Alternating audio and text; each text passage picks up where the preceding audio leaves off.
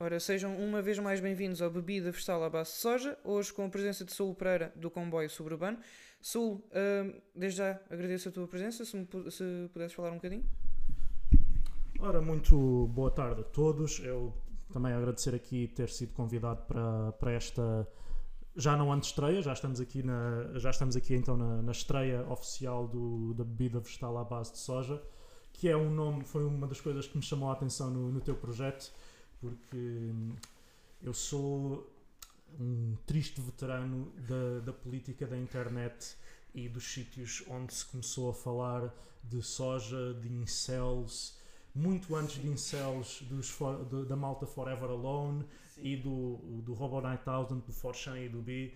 Um, tempos dos quais uh, me orgulho muito pouco, mas que me deram uma, uma base política, uh, uma base para analisar alguns dos fenómenos políticos mais recentes que, que, às, vezes, uh, que às vezes ajuda a, a compreender certas, certas situações. Um, agradeço mais uma vez o teu convite. Uh, Tiago, vamos falar de que hoje? Vamos falar da atualidade? Vamos falar. Diz-me lá. Sul, vamos falar hoje da atualidade política internacional, com algum ênfase aqui na, nas eleições americanas e na subida uh, quase astronómica de Bernie Sanders. Vamos falar sobre o coronavírus e este bicho de sete cabeças que, que aparenta ser. E vamos também falar um pouco eh, não adentrando muito, como é óbvio, dentro do, dentro do caso Marega e do, do que isto significa para a sociedade portuguesa em si. Um, vamos então aqui começar pela. Vamos aqui falar pela questão inicial das eleições, ou seja, olhando agora para a atualidade política, tendo em conta que Bernie Sanders uh, aparenta ser o papão ou a personificação do papão socialista de que a América sempre teve tanto medo, a minha grande questão aqui relativamente a esta ascensão astronómica, ao Phil the Burn, a tudo o que, que existe à volta de Bernie Sanders agora, acreditas que é agora que a, que a América vai dar a sua passagem, que vai, que vai passar à frente, que vai mudar uh, as suas visões e vai aceitar um socialista, ao passo que notamos agora um descontentamento enorme uh, relativamente às, às alternativas de direita de, de Donald Trump e do, da sua administração? Bem, são quase várias perguntas só numa, e, mas há uma, há uma resposta importante a dar logo início a, nessa questão. Bernie Sanders não é socialista. Okay. Bernie Sanders não é socialista, é a, a, o seu alinhamento político está entre a social-democracia e o social-liberalismo uhum. e, e, qualquer pessoa com, com o um mínimo de formação política, que a maior parte dos... Um, da direita americana e dos liberais americanos e, do, e da classe de comentadores americanos não tem, portanto, uh, sabe que nenhuma das suas ideias é, são radic é radical, nenhuma das suas ideias representa uma ruptura real com o sistema político imperial americano.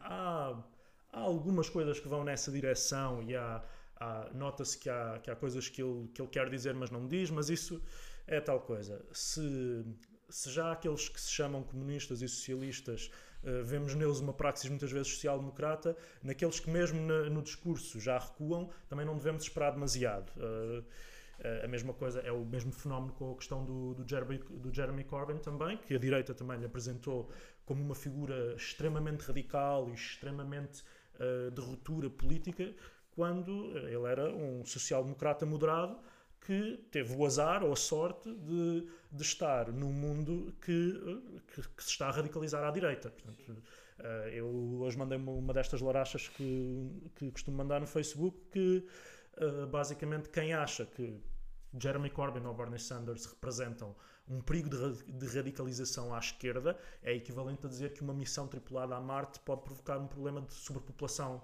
do, do, do território marciano. Exatamente, aqui, aqui a grande questão que se nota, eventualmente, é. Hum, Bernie já é a segunda vez que está nisto. Bernie já não é, já não é um novato. Bernie, Bernie combateu diretamente contra Donald Trump no ano em que o, o mesmo foi eleito, já com um grande apoio, com, com um grande séquito, e agora parece que esse séquito aumenta, ou seja, há, há uma maior aceitação de Bernie, há uma maior aceitação das suas ideias, neste caso não radicalizadas à esquerda, mas definitivamente de esquerda, uh, que parecem mostrar que afinal a América, sendo aquele, aquela terra dos livros e da liberdade, está disposta uh, a aceitar a esquerda como nunca antes historicamente aceitou. Bem, um, aí, aí coloca-se também novamente a questão de, de, como, é que estão, como é que está balizada a política nos Estados Unidos e nos, quem diz nos Estados Unidos, depois isso tem um ripple effect no, no resto do mundo. Agora, uh, o, o, Sanders, o que, o que fez anteriormente é o mesmo que está a fazer agora com, com, com mais algum sucesso. Uh, ele foi apresentado já na altura das primárias de 2016 como a real alternativa num confronto direto com, com o Trump, a real, a real alternativa antissistema uh, à, à, à, esquerda de Donald Trump, vamos dizer, vamos, uh, vamos pôr as coisas co, como elas são, mas o que, o que se coloca aqui é que há uma sensação, talvez, de desespero e de ruptura numa boa parte de, da pequena burguesia e do que se possa chamar uma aristocracia laboral na, na sede imperial, nos Estados Unidos, que, que os leva a pensar, que os leva a, considerar uh, uma política que está para eles conotada com, com o radicalismo de esquerda, mas que é simplesmente uma política de gestão do capitalismo de uma maneira uh, uh, menos doentia, que, mas que vamos, vamos outra vez às, às limitações.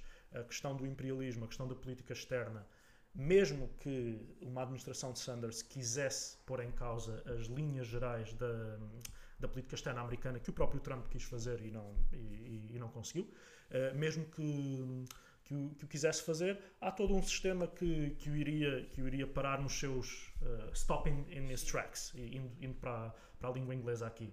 Um, a questão, o que há é duas grandes questões que, que, isso não pode ser ignorado, que é a questão do sistema de saúde, que, que pode garantir que milhares de pessoas literalmente não morram, isso, isso, isso não, não deve ser ignorado, Exato. e a questão da crispação política que todo o processo de um homem que se diz socialista, que não é, vamos outra vez reforçar a questão, um homem que é uh, judeu, coisa que nunca aconteceu uh, numa candidatura Posso, posso necessitar de ser corrigido, mas acho que no máximo, uh, apesar de todas as teorias sobre o poder judaico nos Estados Unidos.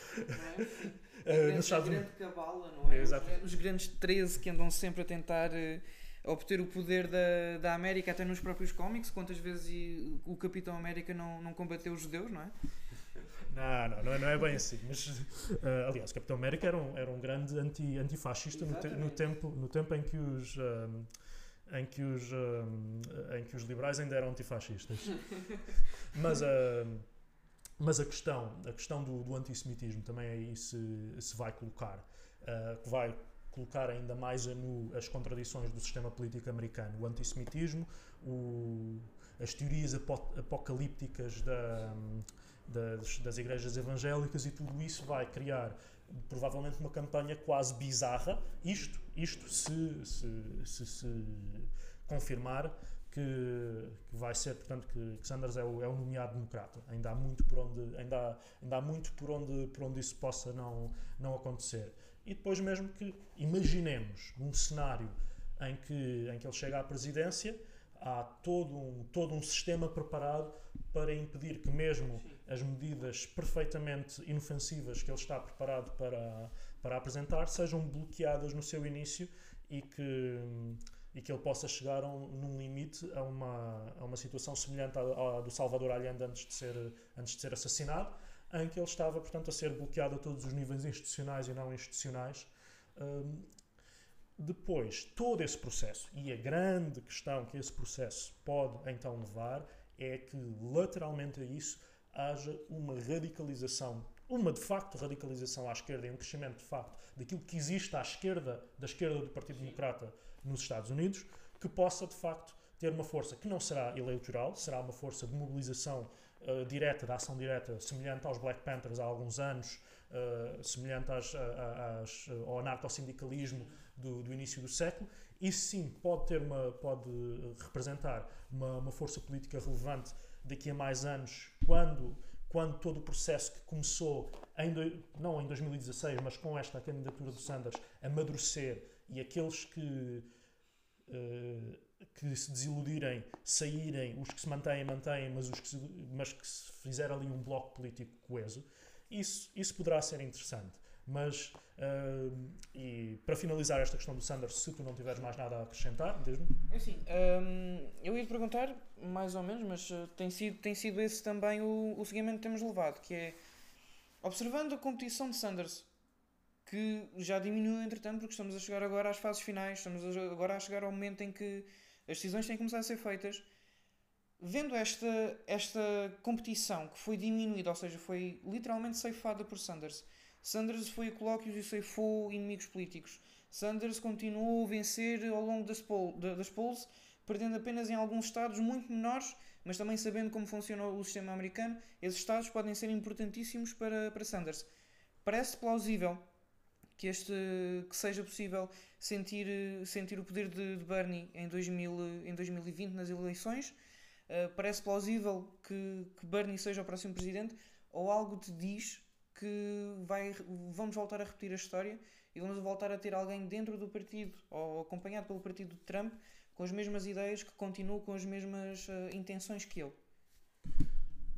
Bem, uh, então, então para, para terminar nesse, nesse caso aqui a questão, do, a questão da, das, da, das eleições americanas, há, estamos a chegar de facto à reta final Uh, não será o princípio do fim, mas o fim do princípio, basicamente. A super terça-feira está a chegar, está próxima, e, e, é aí que se vai decidir, basicamente, quem é de facto o candidato. A partir daí, os centristas democratas, pronto, assumindo que Sanders não é um centrista, Sanders, na verdade, é um centrista, mas pronto, uh, aí os centristas democratas vão decidir ou, uh, ou se atiram de frente, de cabeça, com algo que de facto tem uma possibilidade de criar uma, uma política ligeiramente diferente da continuidade do, do do Bush 2.0, que, é o, que é o Trump.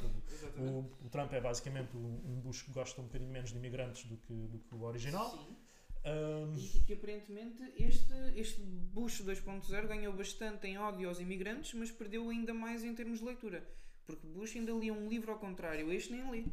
Pronto, não, não lê, mas, uh, mas, mas os seus, uh, os seus uh, conselheiros leem muita coisa que se calhar a esquerda devia ler. leem muito. Começa, começa a ter essa sensação, sim. Um, mas que. Mas, ou, portanto, eles assumem que é aí que está uma hipótese de, se não for para ganhar, para dar uma, uma luta como deve ser uh, no, no, campo das ideias e da grande política, porque há. A, a, a pequena política é disputar eleições. No, mesmo no, nos termos, do, nos termos da, da democracia liberal burguesa, a pequena política é disputar eleições. A grande política é disputar o que é que é considerado aceitável em cada eleição. E se, ou os centristas democratas uh, aceitam que é aí que está uma, uma hipótese de sobrevivência do sistema de, uh, do progressismo americano, ou eles são comidos porque querem pelo, pelo populismo da direita, são. Um, arriscam-se até, isto, isto é uma questão até, pode ser até uma questão de sobrevivência, que se arriscam a perder muito mais tarde para uma radicalização ainda maior à esquerda os, um, as, as, as, populações que são hoje a base eleitoral do, do Partido Democrata e sem que isso represente uma, um, um, de facto uma, uma manutenção da base eleitoral da tal, do tal, da tal classe média branca ou classe trabalhadora branca que eles estão sempre com um medo enorme de perder, mas que já perderam há tantos anos ou que já uh, ou que ou que, não, ou que nunca ganhariam da maneira como, como a tentam ganhar, Sim. basicamente. Uh, depois, a partir daí, a partir daí é. E isto vai para, para todos aqueles que, que nos estiverem a ouvir, que acompanham a política americana com alguma paixão, que, que, que, estão com alguma, algum investimento emocional em relação ao Sanders, que é, por favor, sejam realistas, conheçam o sistema americano e conheçam não só tudo aquilo que pode ainda uh, impedir qualquer coisa de, de, acontecer que seja minimamente entusiasmante, como de, de isso depois resultar em alguma grande diferença política e conheçam principalmente a esquerda que existe à esquerda de Sanders nos Estados Unidos. Acompanhem, vão, uh, uh, conheçam, conheçam as, as, os grupos, as organizações, as, uh, as mobilizações de, de, população imigrante, da população afro-americana que não está diretamente ligada ao, aos liberais-democratas. Uh, conheçam isso porque é aí que está, de facto, uma possibilidade de qualquer movimentação de facto revolucionária nos Estados Unidos. Porque, por muito que o reformismo de Sanders possa representar um alívio para as classes mais desfavorecidas nos Estados Unidos, não há uma perspectiva revolucionária ali. Há sim uma perspectiva, uma linguagem revolucionária para defender uma perspectiva reformista. Mas isso, mas isso é toda a esquerda ocidental desde os anos 70, talvez. Sim. Ou mais cedo ainda. Exatamente. Uh, aproveitando então aqui para, fazer, para fazermos um, um segue para o nosso próximo assunto, aproveitando que estamos também a falar aqui de, de capitalismo e de, da possibilidade de o mesmo perder agora uh, estas próximas eleições americanas, um, coronavírus. Este bicho de sete cabeças, este mini adamastor, uh, que aparentemente, não é, dizem as más línguas, nasce na China uh, e que aparentemente está agora a tocar um pouco por todo lado. Ou seja, parece que de repente estamos envoltos num mundo de pandémico e somos o, o, mapa para invadir com, com o vírus. Uh, tem, temos já algumas respostas, não é?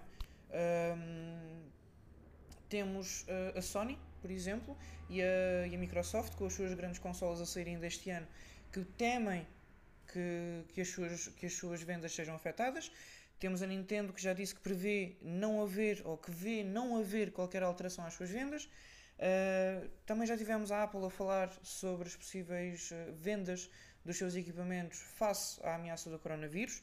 Uh, já surgiram notícias, ou já houve aí uns zunzuns, em que se falou de uma cura, uma vacina dentro de 18 meses, quase também dentro do, do, do mood de, de pandemic. Um, parece de caso para fazer disto um adamastor. O, o, o, coronavírus será de facto o controlador mundial, tal como a peste negra foi o controlador para para o povo europeu? Isso é, isso é, difícil, é difícil. Mas uh, vamos, lá, vamos lá por partes.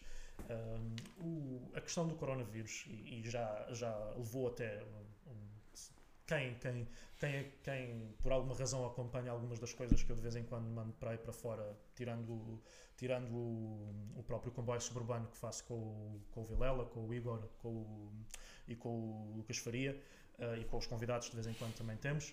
Uh, tirando, tirando isso, de vez em quando mando para aí uns vídeos que, que alguma malta já, ter, já pode ter visto.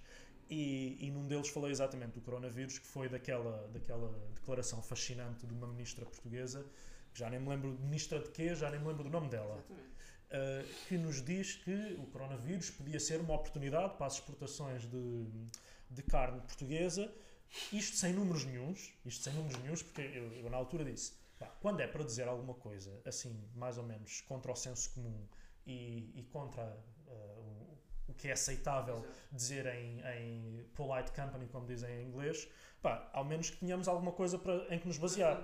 Exatamente. Mas, mas foi simplesmente uma abordagem qualitativa a dizer, ah, se calhar, se calhar vai ser possível vender mais carne de porco naqueles... Isto, naquele... isto como quem não quer a coisa, a gente ainda se safa, ainda faz mais umas vendazinhas, ainda ganhamos mais um, mais um cachezito e tal. A gente, a gente ainda safa aqui mais uma, uma restauraçãozita, ali mais um... Fazer ali um... O turismo também. O turismo, quem, quem sabe. Isto, isto para mostrar que o capitalismo atualmente, no, na, no contexto em que Portugal está, Portugal é uma economia semi-periférica, não tão semi-periférica talvez como o Brasil, mas semi-periférica ainda assim, uh, em, que, em que mostramos que o que nós estamos a fazer é simplesmente a disputar migalhas do capitalismo com outras economias semi-periféricas, nomeadamente com não a China em geral, mas com partes da China, uh, e então a desgraça dos outros, uh, o sangue e suor dos outros, é para nós uma oportunidade de ganhar qualquer coisinha. Isto, isto, isto, é, isto é terrível, isto é terrível que seja assim, mas isto é, é assim que nos coloca de facto o, o, sistema, o sistema capitalista. E e não perceber que isto é, isto é do capitalismo, não é das pessoas serem más, não é das pessoas uh, serem, uh, não terem empatia, isto vem diretamente do capitalismo. Foi o mesmo que se passou com o caso do turismo, em que a certa altura as contas que se fazia era uh, o quanto os atentados terroristas na Tunísia e a, e, e a instabilidade política nas fronteiras da Turquia beneficiavam o turismo em Lisboa, porque Lisboa disputava diretamente com com a, a, alguns locais turísticos dessas zonas, desses países, um turismo de, que não é nem completamente low cost, nem completamente caro, e então entrava ali naquela disputa direta. Então, daqui a bocadinho, temos o, CID, o CIG e o CIED a financiar ataques terroristas nesses países, já que é assim, já que é assim. Por que não? Não é? Trazer, mais uma vez, trazer um cachezinho? Trazer uma coisinha. É, pronto. Aí é uma questão. E na outra questão que temos, que, que, que em Portugal é um pouco menos relevante, talvez, que nos Estados Unidos e noutros, e noutros países, mas já começa a ser, que é o coronavírus, como qualquer outra gripe, a grande questão é as empresas deixarem de forçar os trabalhadores a trabalhar doentes, as pessoas terem o direito a ficar em casa quando estão doentes, terem o direito a ter uma baixa médica, a ter, até, até não precisarem de uma baixa médica para poderem simplesmente dizer estou doente, vou ficar em casa durante uns dias, porque senão vamos ter outra vez como temos todos os anos na, na, na época da gripe, uh, focos de infecção que só existem porque as pessoas estiveram na mesma que ir trabalhar. Exatamente. Para além disso, é a grande questão de que estamos numa situação em que queremos sol na eira e chuva no naval quando se, quando se fala de, de movimentação internacional, de, de imigração e de movimentação de capitais porque queremos que a economia possa continuar, mas na mesma possamos fechar fronteiras. Exatamente. E, e depois temos uma, uma, um grupo de pessoas que qualquer qualquer espirro que aconteça do outro lado do mundo é uma desculpa para começar a dizer que é preciso fechar fronteiras. Já foi no caso do ébola. No caso do ébola eh, começou-se a dizer ah, não, não, temos é que fechar fronteiras pura e simplesmente. Eh, pessoas que, para qual, seja o ébola, seja, uh, seja uma constipação, vão sempre dizer que é preciso fechar fronteiras. E repara, quem fala no, quem fala no ébola fala na, no bicho-papão, que foi a febre amarela também, uhum. não é? E também no vírus Zika, que também foi outro, outro mini adamastor. De repente toda a gente tinha medo do, do vírus Zika, toda a gente tinha medo de engravidar e ter uma criança que fosse fruto de, de, de generalidades que o vírus causasse. Uh, e isso clamam sempre por não, fechemos as portas, fechemos as portas, mas calma lá. Se for para vir fazer turismo e papar ali uns pastéis de Belém e pagar ali bom, bom cachê, podem vir. Agora não tragam é vírus, que a gente também não quer. Tem sido, como tu estavas a dizer, o que se tem notado de Portugal, principalmente na, na resposta à mídia aos casos confirmados. Uh, achei, achei extremamente. Achei, achei graça ao facto de ontem nas notícias dizerem como, como quem diz: olha, ufa, safámos-nos, mas que pena. Ah, 16 caso eh, suspeito dado como negativo. É, olha, mais, mais uma vez que nos safámos e mantemos o turismo uh, garantido, ou seja, o turismo é a nossa garantia, Portugal, Lisboa conseguimos, está feito, uh, mas que pena que não temos o corona porque dava-nos muito jeito agora por alguma razão. O corona o que dava jeito era para para duas, duas, duas realidades, duas entidades na, no sistema político português. Vamos assumir que são, duas, que são diferentes, que é a imprensa sensacionalista e a extrema-direita. Vamos assumir que são duas entidades diferentes, que era, portanto, fazer, fazer histórias, fazer histórias sensacionalistas e, mais uma vez, usá-lo como, justifica como justificativa para é preciso fechar as fronteiras, obviamente fechar as fronteiras para tudo menos para o capital, porque fecha as fronteiras só para as pessoas, o capital continua a circular como quer, Uh, e, e principalmente, e, e, mais uma vez, uh, o coronavírus é, é mais uma, uma consequência, não o coronavírus em si, mas esta abordagem ao coronavírus é mais uma consequência desta mercantilização da desgraça, uh, por via do sensacionalismo e até dessa tal questão de que quando os outros estão mal nós podemos estar um bocadinho melhor porque vivemos num, numa economia que é um jogo de, de soma zero. E, e também, agora para quem nos estiver a ouvir e que, e que esteja a fazer o grande disparate de uh, seguir conselhos de saúde nossos, uh, pá, por favor, não entrem em pânico. Não vale a pena.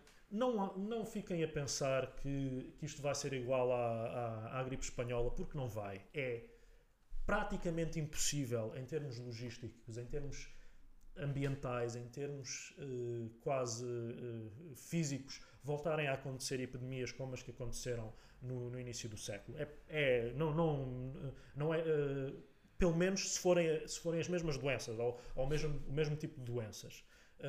é uma coisa a termos em atenção, é como devemos ter sempre na altura da gripe, pá, lavem as mãos, não espirrem diretamente para as mãos, não espirrem para cima das outras pessoas. Pá. Tabagistas, evitar o tabaco um bocadinho mais.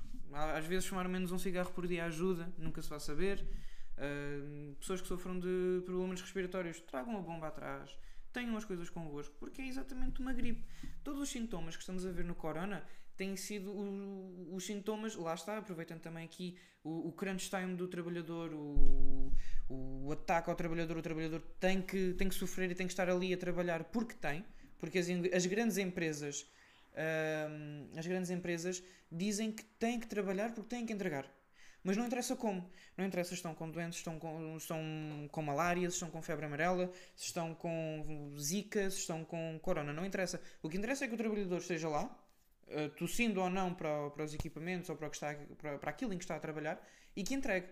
Porque é isso que vai, vai trazer capital. Não interessa o estado de saúde do, do nosso trabalhador.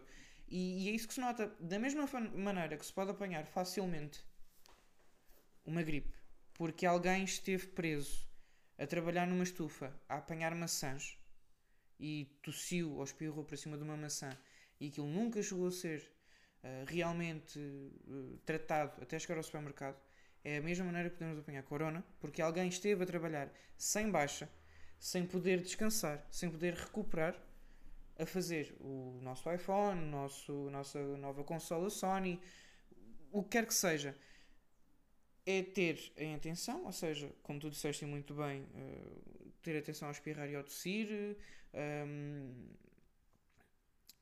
lavar as mãos, tabagistas, pronto, também evitar o tabaco durante algum tempo, pessoas com, com dificuldades respiratórias ou pessoas de, de grupos de risco, ter também atenção ao que estão a fazer, ter cuidados especiais. Mas não é necessário fazer disto, lá está, um adamastor, não é necessário fazer disto um obstáculo que nos vai eliminar. Não é necessário fazer disto a pulga que infectou o primeiro rato que transformou uh, Europa numa peste negra. Não é necessário fazer isso, porque nós temos. Lá está. O que aconteceu no início do século aconteceu porque haviam, uh, até em formatos socioculturais, haviam costumes diferentes. A higiene era diferente, as pessoas eram diferentes, tudo era diferente. E era propenso a certas coisas, mas conforme a nossa medicina e o nosso conhecimento evolui, também evoluem os nossos costumes perante isto. Ou seja, coronavírus, se devem ter cuidado, devem. Como estava, como estava o Saúl muito bem a dizer. Agora, fazer disto um bicho de sete cabeças. E só mesmo para terminar, todos aqueles que, para terminar aqui a fase do coronavírus, todos aqueles que têm a sorte de trabalhar em sítios em que podem pôr uma baixa, é pá, se sentirem mal, seja, seja o que for, seja uma gripe normal, voltamos à mesma coisa. Isto é um bocado pior do que uma gripe normal, mas os cuidados a ter são os mesmos. Quem estiver a se sentir mal, não, não se deixem levar pela propaganda do capitalismo. Não, não, não pensem que é por estarem a trabalhar no dia em que estão doentes que o vosso patrão vai, vai ficar a gostar mais de vocês. E isto, isto, isto sabendo bem que eu estou a falar para um grupo específico de pessoas, que é quem pode. Porque os que não podem Uh, e todos nós devemos fazer esta luta, devemos fazer a luta para que cada vez menos sejam os que não podem, os que não têm acesso a esse, a esse direito. E temos que fazer a luta exatamente na ação direta e na, e na luta política contra os trabalhos uh, precários, contra os trabalhos em que as pessoas não têm direito a. Não, não, são efetivados os direitos de pôr uma baixa, de, de, de poder faltar um dia porque, porque estão mal.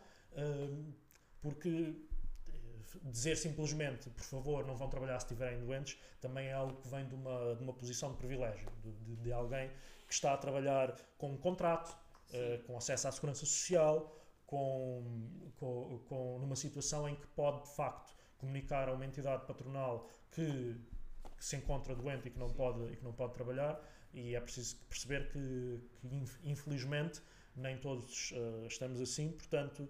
Uh, para os que podem, pá, por favor, uh, use, façam uso dessa, dessas ferramentas. Para os que não podem, trabalhadores de todo o mundo, univos. Lá está, lá está. Uh, grandes, grandiosas, grandiosas palavras, trabalhadores de todo o mundo univos, e, e é mesmo necessário. Uh, porque lá está. Uh, o primeiro ponto a impedir uma propagação deste modo passa exatamente por cuidados, ou seja, como já falámos, basta um, basta um trabalhador uh, ter, ter o vírus consigo ou ter algum dos sintomas que possa propagar, que estando a trabalhar debaixo da alçada do seu grande mestre, uh, eventualmente irá passar aos outros trabalhadores. E o grande mestre, claro, não é do ponto de privilégio da sua torre de marfim, está tudo bem. Uh, mas quem se trama, claro, é sempre o que está aqui uh, no fundo. Por falar em pessoas que se tramaram, fazemos aqui também um bom segue. Não com isto queria dizer que a pessoa em questão uh, está com algum problema, esperemos que não. Esperemos que esteja tudo bem com ele. mas queríamos aqui abordar também, dentro dos possíveis, não é? O caso Marega, tendo em conta as condicionantes que nós podemos falar. tendo aqui em questão que Marega marcou o segundo gol, não é? Houve um festejo, ainda antes, pelo que eu percebo, houve um festejo antes do segundo gol uh, que os, uh, os adeptos do Vitória de Guimarães consideram como provocativo e logo uh, o silogismo que fazem é provocou-me, logo eu posso chamar-lhe o que quer que, que, queira e passamos então aqui para um churrilho de nomes racistas que eu prefiro não, não reproduzir, não é? até pela, pela segurança dos nossos ouvintes, não fosse isto bebida vegetal à base de soja, não é? Somos todos, somos todos uh, pequenos meninos de soja. Uh, a minha grande questão é o seguinte: desde janeiro, ou desde que 2020 começou, que um dos grandes temas em Portugal tem sido: será a sociedade portuguesa de facto racista ou não? A minha grande questão é: faça esta questão ou esta discussão, não é? é um bocadinho difícil olhar para o caso Marega e não ver o racismo na sociedade portuguesa, ou seja, ou pelo menos ver esta má vontade, não é? Bem, uh, para, para começar, para, para começar e, e, mais uma vez, nós, a abordagem que vamos fazer hoje deste tema vai ser extremamente superficial, até porque esperamos conseguir fazer uma abordagem mais aprofundada mais tarde, uh, com, com, com, convidados, com, com, outra, com outro embasamento, mas a sociedade portuguesa é racista. Ponto. Vamos, vamos, vamos partir Sim. desse princípio. A sociedade não vale, portuguesa. Não vale a pena estar com paninhos quentes. É... A sociedade portuguesa é racista porquê? porque está incluída no contexto de, de uma sociedade uh, europeia pós, pós, pós-colonialismo, uh, do, de, toda, de todo o enquadramento de dominação do Ocidente so, sobre, o, sobre o resto do mundo e, portanto.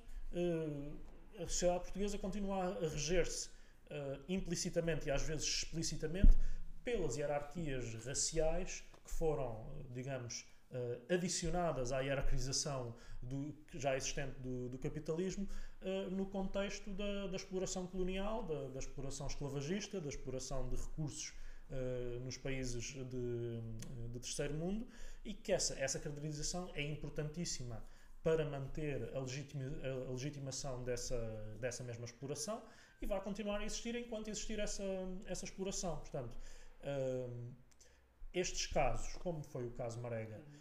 é um caso uh, que, que, chama a atenção porque desperta aquela situação de que mesmo quem está numa posição socioeconómica uh, bastante confortável, como são o caso dos jogadores de futebol profissional da Primeira Liga, e vamos pôr, vamos pôr vamos pôr até aqui a questão nestes termos: jogadores de futebol profissional, profissional, da Primeira Liga. Porque quem fala muito do muito que se gasta ou que se paga aos futebolistas ou aos desportistas uh, devia analisar um pouco o futebol para além, para além do. Até nem é da Primeira Liga, para além do meio da Primeira Liga. E ver como é que aquelas pessoas que fazem o futebol acontecer estão a, a viver e a trabalhar e, a, e, às vezes a não receber, e até para além dos futebolistas, todos aqueles que fazem o futebol acontecer para além dos, para além dos futebolistas, um, e, e, e, ficar a perceber que, então, neste caso, mesmo alguém nessa situação socioeconómica confortável continua a ser exposto, continua a estar uh, exposto a uma situação de racismo explícito, puro e simples, porque não é outra coisa que existe ali. Outro jogador qualquer uh, que, que, fosse branco teria tido outra reação por parte dos adeptos, também uma reação hostil, muito provavelmente, mas nunca àquele nível porque não está enquadrado naquela, uh, uh, naquele, naquela, naquele sistema de, de, de opressão. Obviamente que não é positivo qualquer situação de hostilidade para com, para com os jogadores, para com as, os árbitros, seja o que for, dentro do, dentro do futebol, não é positivo, Mas há uma, há uma situação extremamente específica que é a do racismo em relação aos jogadores de futebol que são ou imigrantes de países africanos ou nascidos em Portugal e, e não brancos. Uh, tanto isso como até uh, o racismo em relação aos.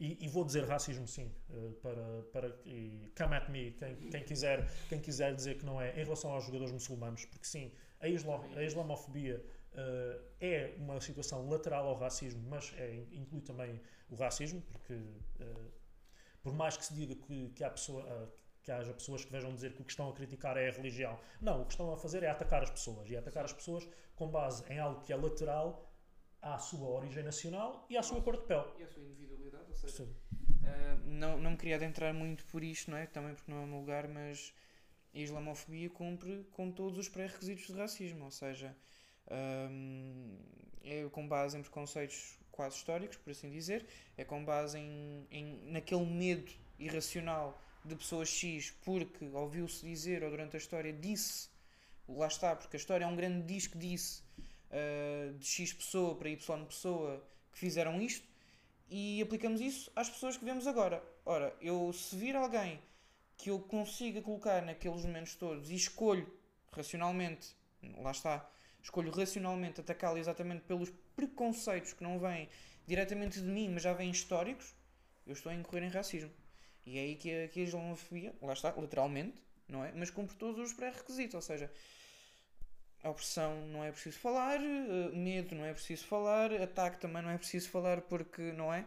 Ao longo da história temos visto o ataque diretamente à, à religião islâmica um, e como tu dizes muito bem, ou seja, temos estes jogadores profissionais que estão num.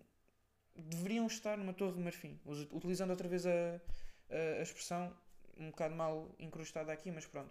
Tens estes jogadores, tens estes indivíduos, independentemente do credo, cor ou, ou crença, que estão numa torre de marfim socioeconomicamente. E mesmo assim são alvos. Ou seja, há este há esta necessidade de mostrar que, embora seja mais rico que eu, eu continuo a ter, nem que seja o mínimo de poder, mas o poder o suficiente para o magoar.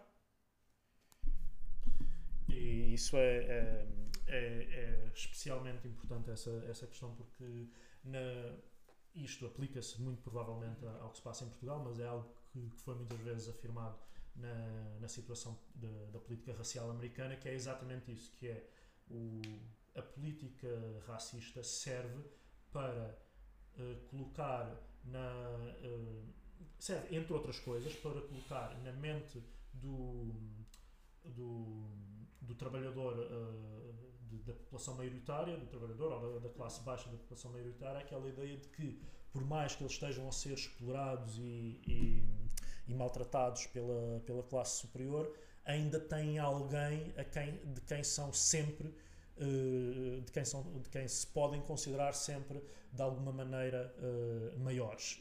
Isso, isso, é, isso é extremamente nocivo socialmente, extremamente, tem todas as questões que, que possamos imaginar e, mais uma vez, não nos queremos alongar demasiado em algo que não temos uh, embasamento suficiente para, para falar, mas é principalmente importante aqui perceber que quando se fala de racismo no futebol português, primeiro, tal como, tal como dizia o Magina, ah, mas não há mais racismo do que, na, do que na sociedade em geral. Exato.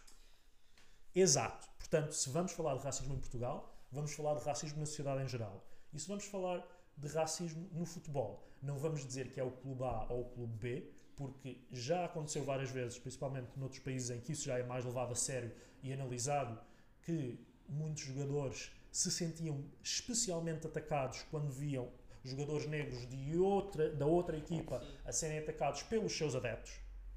E, isso, é, isso é importante de, de, perceber também. Portanto, não se trata aqui do Porto, nem do Vitória de Guimarães, nem do Benfica, nem de agora o Benfica dizer ah, mas quando, quando foi o Renato Sanches também o Porto fez e aconteceu. Pois fez, fez e aconteceu, e estava errado na altura, e é errado atacar o Renato, o Renato Sanches e dizer que ele não tem 18 anos, como fizeram, como se, como se ele como se Renato tivesse nascido já com 35 anos. Exato, é? Exatamente. Exato. Renato nasce com 35 anos, uma espécie de Benjamin Button do futebol.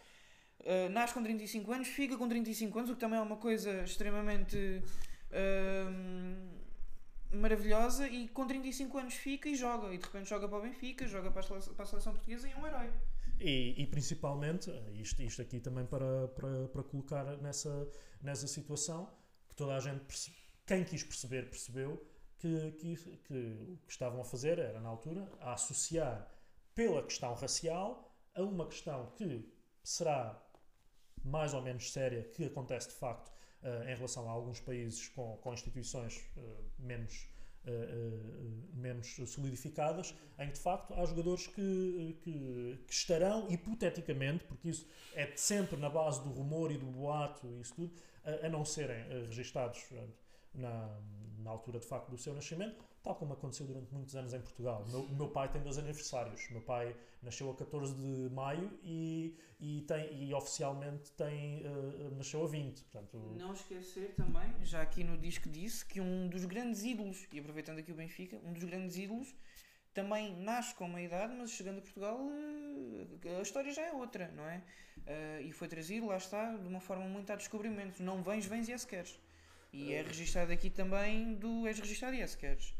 Ah, isso são as tais questões, são, são questões também muito que vão muito para a profundidade Exato. do que é uh, o, ra o racismo em Portugal e, e do que é uh, e do que é a situação uh, do, da forma como mesmo o discurso que, se, que pretende ser antirracista em Portugal é muitas vezes baseado no, luso, no lusotropicalismo e em, em ser muito, muito bom a ver os tais não brancos que até se portam bem, até são, até são bons para nós, isso é extremamente, mais uma vez, extremamente nocivo socialmente, extremamente, continua a ser extremamente racista. E, e, e, tivemos até uma manifestação recente dessa situação no, no, no, recente Prós e Contras, uma palhaçada, uma vergonha essa, esse episódio. Um, Repara que eu não vi porque eu não gosto, eu não, eu não, não sou fã de circo, foi por isso que, me, que é preciso ver, uh, mas eu consegui fazer, consegui medir o pulso à, à questão, principalmente através do Twitter.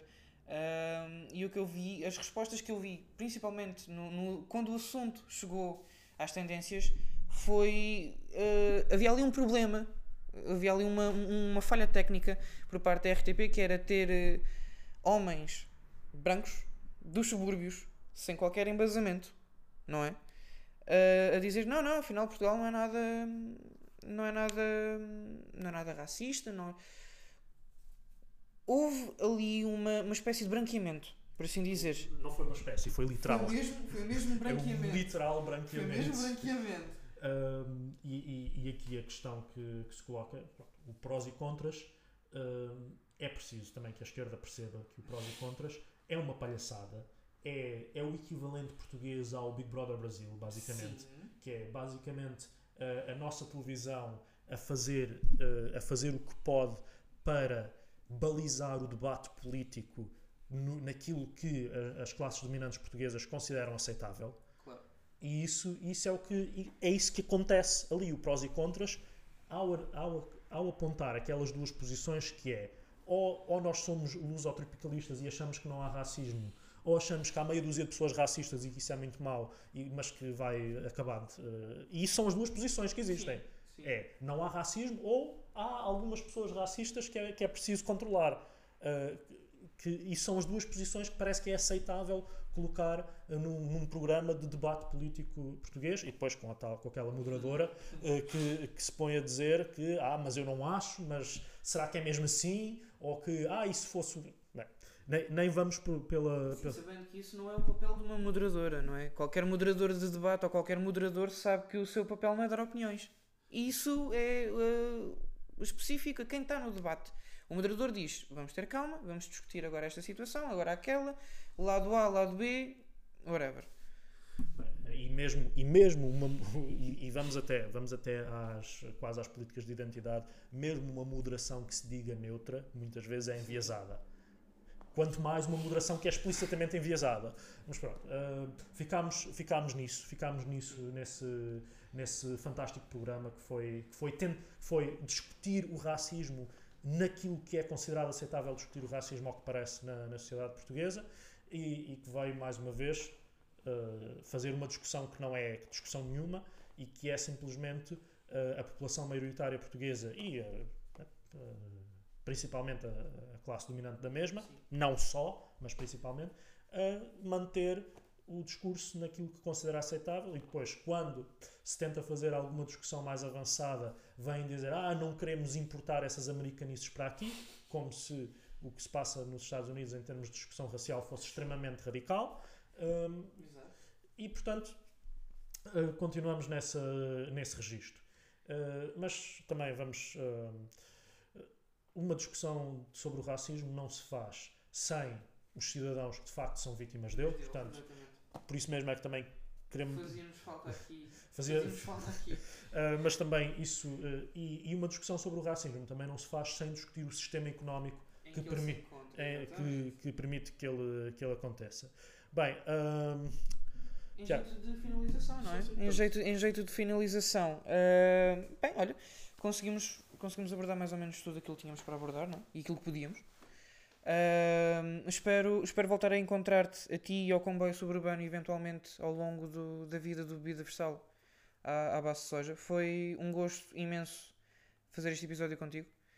Uh, espero também que saibas que se eventualmente precisares de alguma, de algum, alguma discussão em que eu possa participar, que não são muitas, são muito especifiquinhas, uh, sabes que o Bebida Versal está, está completamente a, a, ao teu dispor mais uma vez foi um gosto. Este foi uh, Saul Pereira, que agora vai então dizer o seu, a sua finalização também. Ah pá, então vamos para, para finalizar também. eu gostava muito que a partir daqui, uh, tanto, e é isto que nós tentamos fazer no comboio suburbano, e espero que seja isto que estás a tentar fazer também, que é temos que criar uma alternativa de comunicação de esquerda.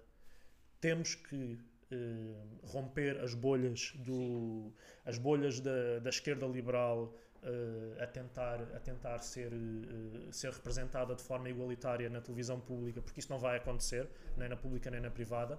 Uh, temos que cobrar, furar essa bolha porque os fascistas já o estão a fazer. Os fascistas estão a furar a bolha dizendo que vêm contra o sistema quando que eles vêm é preservá-lo, o sistema capitalista, obviamente. Mas temos que quebrar essa bolha para, para que seja perceptível que a alternativa está na esquerda que haja uma alternativa real criada pela esquerda, uh, tanto na comunicação como na ação direta, como na ação política. Essa alternativa tem que existir e tem que ser, e tem que ser efetivada. Um, Tiago, eu uh, ia-te perguntar, assim, mesmo para fazer o final do final, o final, do final. Uh, costumas fazer aqui sugestões culturais para, para, Olha, para quem nos está a ouvir? Não, não costumo fazer, mas eu acho que é bom. Parece, então, parece uma boa ideia. Estás a pensar aí em alguma? Estou a pensar aqui em alguma. Olha, Deixa-me cá ver o que é que eu consigo dar agora. recentemente, que é que eu tenho feito? Malta, uh, vejam. Vejam de, de certeza uh, Lock and Key na Netflix. Uh, aproveitem também para ver Uh, algumas das séries muito boas documentais que a Netflix tem. Aproveitem para ver o documentário. É, é algo velho, eu sei que é algo velho, mas é sempre, é sempre bom. Aproveitem para ouvir outra vez, ou ver, se quiserem, o documentário do Killer Mike. Está no YouTube. Uhum. Qualquer pessoa pode encontrar uh, o, o, documentário dele. Aproveitem também para ouvir a música em que o Killer Mike ataca diretamente a administração Nixon, uh, que é agora também cada vez mais presente, não é? Principalmente com, com Bernie a subir uh, nas estatísticas. Karl Marx, que é sempre bom. Karl Marx, que é sempre bom, não é? E acho que por agora, por agora é isto. Assim de improviso, uh, de, da minha parte, uh, reforçar a minha última sugestão cultural. Quem, para quem ainda não viu, para quem ainda não viu, vejam o Joker com olhos de ver. Vejam esse filme com olhos de ver, porque. Olha, também, vejam Parasite. Obviamente, obviamente. Vejam Parasite. Mas vejam, tanto, tanto um como o outro, vejam com olhos de ver e aproveitem para uh, lançar a discussão mesmo para além daquilo que ela está a ser colocada aí. Porque mesmo, mesmo o Joker, mesmo o Parasite, são produtos culturais criados dentro do sistema capitalista, dentro de, uma, de, um, de um balizamento considerado aceitável do, do, do, do sistema capitalista. Portanto, vejam. Uh, ah, era este, era este que me estava mesmo a escapar. Uh, mesmo a escapar. uh, relativamente à, à, política internacional e até porque estou, uh, portanto, o, o, Comboio Suburbano vai fazer um episódio sobre política internacional, sobre política do Médio Oriente, em que vamos ter um, um grande, um, um, dos, um dos grandes uma das pessoas que mais bem conhece o, o, sistema iraniano e o papel do Irão na política internacional uh, em termos da, da, da, da política portuguesa uh, fora do, do, mainstream.